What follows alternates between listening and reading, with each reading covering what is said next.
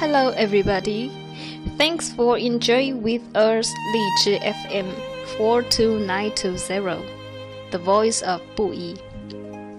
This is Phoebe, and I am today's DJ.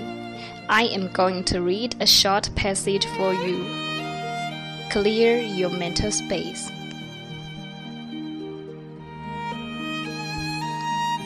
Think about the last time you feel a negative emotion like stress, anger, or frustration.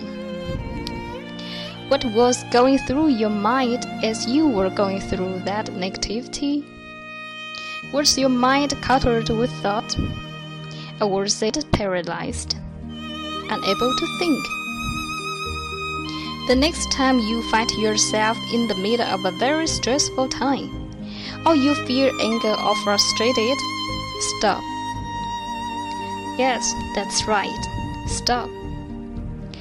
Whatever you are doing, stop and sit for one minute. While you are sitting there, completely immerse yourself in the negative emotion. Allow that emotion to consume you. Allow yourself one minute to truly feel that emotion. Don't cheat yourself here. Take the entire minute, but only one minute, to do nothing else but feel that emotion. When the minute is over, ask yourself Am I willing to keep holding on to this negative emotion as I go through the rest of the day? Once you have allowed yourself to be totally immersed in that emotion and really feel it, You'll be surprised to find that emotion clears rather quickly. If you feel you need to hold on to the emotion for a little longer, that is okay. Allow yourself another minute to feel that emotion.